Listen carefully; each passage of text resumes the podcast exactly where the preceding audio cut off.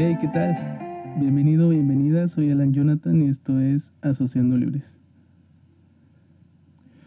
Fíjate que hace unos días, platicando con mis padres, recordábamos ciertas anécdotas de mi infancia.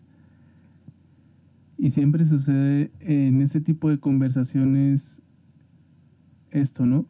O sea, cuando se acaban los temas triviales o el chisme, las familias siempre se ponen como a recordar anécdotas o experiencias, etc. Pues pasa que tengo una relación muy bonita con mi padre y con mi madre, lo que nos permite hablar de todo, de todo. Y no solo recordar, sino también resignificar esas experiencias. O sea, no solo podemos platicar de todo, sino que podemos recordar cualquier cosa y por la confianza que les tengo o por la confianza que ellos me tienen también, pues de repente hacemos este tipo de ejercicios como los que te voy a contar el día de hoy. Y en esta conversación yo les reconocía la tremenda paciencia que habían tenido conmigo, sobre todo en la secundaria, porque pues te confieso que fue la época en la que más lata di, ¿no? Le llamaban cada semana a mi mamá a la, a la dirección de la escuela, del colegio, porque ya había hecho alguna travesura o había, no travesura, sino había vandalizado algo, dejémoslo en eso, o había este, tenido un problema con X. Yo no era bully, al contrario, me bulleaban a mí todo el tiempo. Pero pues era muy constante en esa época que mi mamá tuviera que ir a la dirección hablar con maestros o hablar con la directora. Y recordando esas anécdotas y en general como esa etapa de mi vida, puedo decirles ahora con el paso del tiempo lo mucho que apreciaba la forma en que me habían guiado y acompañado durante la niñez y la adolescencia sobre todo, pues aunque no fueron violentos conmigo, siempre me marcaron como los límites y me disciplinaron. Y pues en esta ocasión mi madre me preguntaba si en alguna de las veces que habíamos recordado se conservaba algún sentimiento negativo sobre la forma en que ellos habían actuado, ¿no? Y aquí pues te voy a poner un ejemplo.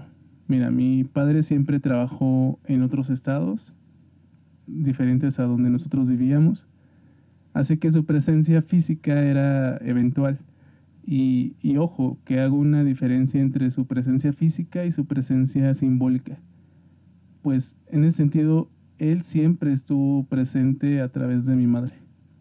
Ella se encargaba de recordarme la autoridad de mi padre, su opinión, los límites que me había puesto y que bastaba con levantar el teléfono para que yo pudiera estar en contacto con él. Así que lo que ocurría era que, pues cuando yo me portaba mal durante la semana o, sí, o mi comportamiento no era como el mejor, eh, mi mamá me se sentaba, hablaba conmigo, obviamente pues sí había una serie como de castigos o cosas, porque eran cosas que yo sabía que no tenía que hacer, o eh, pues de plano sí me metía en problemas a propósito, ¿no? Este, entonces lo que ella me decía, ella nunca usó como el chantaje de le voy a decir a tu papá o cuando venga tu papá, sino que yo tenía la responsabilidad de dar cuenta de lo que había estado haciendo, ¿no? mi papá también, por ese lado, nunca eh, se mostró violento ni enojado.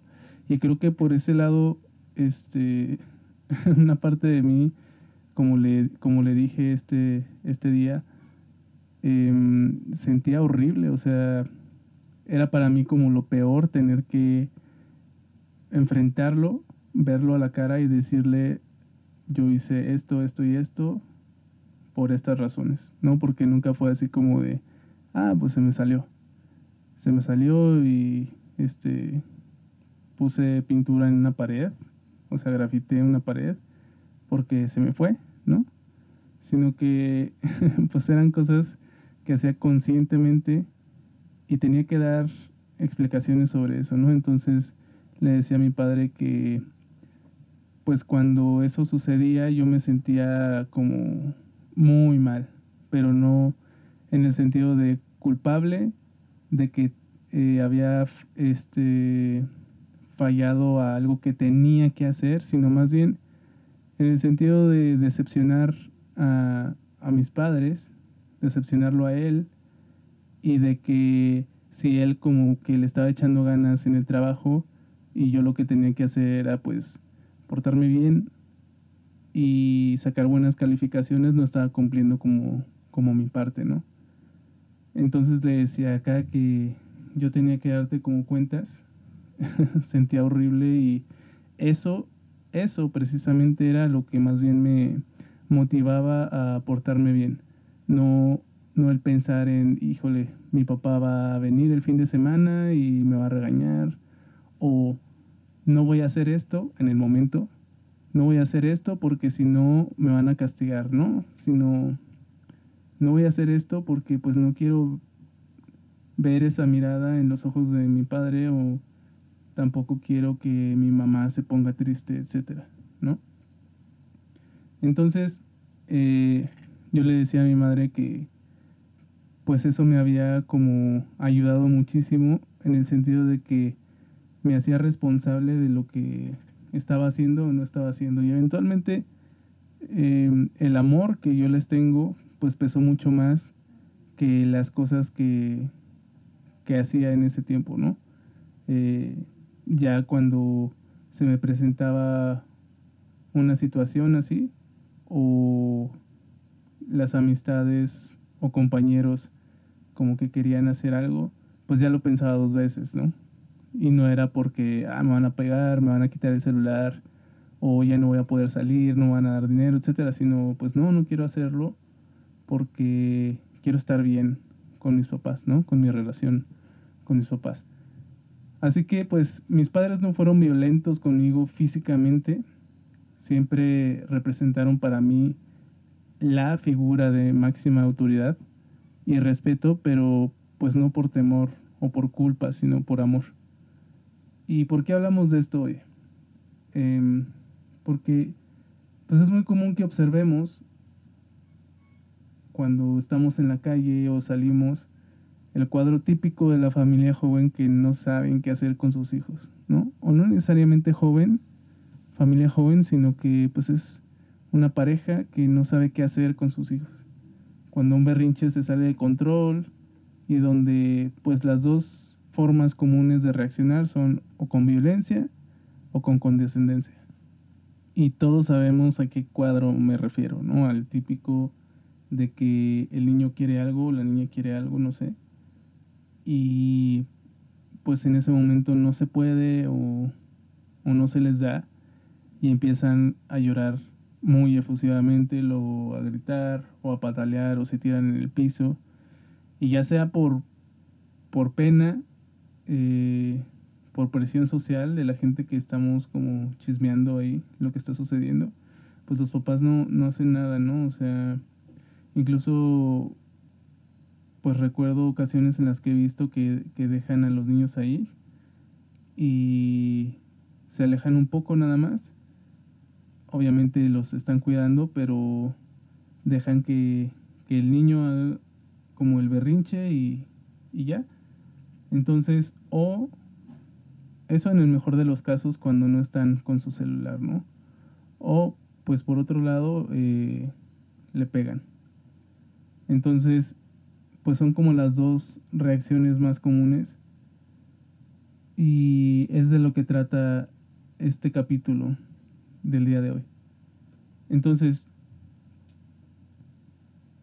no quiere decir que las dos cosas estén completamente mal. Sí que los extremos no son las formas ideales, pero al fin y al cabo son, son reacciones que, que las personas tienen, ¿no? Que los padres tienen en ese momento. O sea, yo no sé cómo reaccionaría en un momento en el que mi hijo estuviera haciendo un berrinche y no puedo este, ayudarle a tranquilizarse con nada. Sé qué es lo que me gustaría hacer, sé qué es lo que me gustaría decir y cómo me gustaría reaccionar, pero en ese momento pues no, no sé qué es lo que, la forma en la que yo me sentiría y qué es lo que podría hacer, ¿no? Cómo podría manejar la situación. Entonces por eso digo que no es tan mal. ¿Por qué? Porque al fin y al cabo también entran en juego las emociones de los padres, ¿no? O de los tutores o de las personas que estén a cargo de esos, de esos niños. Porque pues también son seres humanos y no hay nada escrito, o sea, a nadie le enseñan a ser papá o mamá. Es algo que se va aprendiendo y si tienes suerte alguien más grande que tú, eh, tus, tus padres o tus tíos o tus abuelos te dan ciertos consejos, ¿no? Pero al final, cuando estás en el ruedo, pues quien tiene que aventarse ese trabajo eres tú y nadie más. No un libro, no un podcast, no nada. Pero en lo que me parece que en la mayoría concordamos es en que la violencia, pues en ninguna de sus formas está justificada. Entonces, partiendo de ese punto, nos podemos enfocar en la reacción condescendiente o en la actitud condescendiente. Y aquí es donde debo decirte que pues recordarte que los niños son personas inexperimentadas que necesitan ayuda externa, necesitan que alguien que tiene más experiencias acumuladas les transmita esa información. Cómo convivir con los demás y cómo convivir con ellos mismos. Cómo, cómo manejar sus propias emociones. Y la creencia de los padres es extremadamente importante no solo porque los niños no pueden trabajar y suplir sus necesidades materiales. Ese enfoque utilitario y comercial que nos ha vendido el capitalismo y por otro lado la biología con el énfasis de las necesidades físicas es importante, sí, pero por otro lado olvidamos el enfoque mental y emocional. Entonces la crianza y la figura de los padres es crucial pues es lo que va determinando en gran medida la personalidad de, los niños. Cómo manejan situaciones de frustración, cuál es su nivel de empatía, cómo resuelven problemas, cómo asimilan las prohibiciones y limitaciones, o cuál es su capacidad para postergar. Y aquí no solo se trata de si les hace sentir violentados o incluidos, no solo tiene que ver la forma en la que te diriges a ellos o lo horizontal y buena onda que pretenda hacer. Se trata de tu capacidad para transmitirles la información de cómo funciona el mundo y cómo sobrevivir en él. Reglas de convivencia, contención del narcisismo. No todo lo que quieren lo podrán tener en su vida porque no siempre vas a estar ahí para dárselos. Y si esto sucede así, ¿cómo lidiarán con un sueño roto? O con la realidad de que lo que pueden obtener es esto y no aquello. ¿Podrán ser adultos funcionales? ¿Podrán lidiar con la depresión, la frustración? Y por otro lado, déjame decirte que toda intervención es violenta de por sí, necesariamente violenta. Pero en el sentido en que la ayuda externa no siempre va a ser placentera para quien la necesite. Y como no siempre van a pedir tu ayuda, sino que tú vas a tener que intervenir, eso es lo que la hace violenta. Y debe ser un estímulo lo suficientemente fuerte como para confrontar un estado de cosas que tiene que ser sacudido y guiado. Un tono de voz firme, una instrucción bien definida o razones claras de por qué estás haciendo o diciendo lo que estás diciendo. Nuestra generación de entrada no quiere tener hijos, en su gran mayoría, por una u otra razón. Y los amigos que conozco que hoy tienen un bebé o niños pequeños tienen temor e incertidumbre de de cómo hacerlo, de cómo hacerlo, cómo criar. Pero la solución no es darle la responsabilidad de manejar el carro a los niños para incluirlos y hacer de la crianza una experiencia libre de traumas y situaciones de estrés. No, no solo es eso. Los niños necesitan a un adulto y necesitan a alguien que sea capaz de tomar decisiones, alguien que pueda guiarlos y acompañarlos. Figuras a las que puedan acudir cuando se equivoquen, que le den seguridad y confianza, que le permitan desarrollar una autonomía responsable y no alguien que vada el roce o la confrontación porque la vida allá afuera no es así.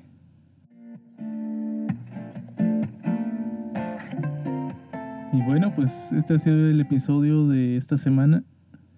Después de unas merecidas vacaciones del podcast, pero no de otras actividades, hoy te he traído este capítulo. Y espero que te haya sido de utilidad, que sea un detonante para continuar investigando o simplemente para reflexionar sobre el tema. Y pues me gustaría hoy aprovechar para recordarte que si tienes alguna pregunta, alguna duda, comentario acerca del tema o alguna sugerencia de algún tema que te gustaría escuchar en este espacio, pues puedes escribirme al correo asociandolibres.gmail.com y yo voy a estar leyendo todo lo que me mandes para que generemos un diálogo entre nosotros. Pues recuerda que esto solo es un podcast y que de ninguna manera sustituye a la terapia. Soy Alan Jonathan y te espero el próximo viernes para que sigamos asociando libres.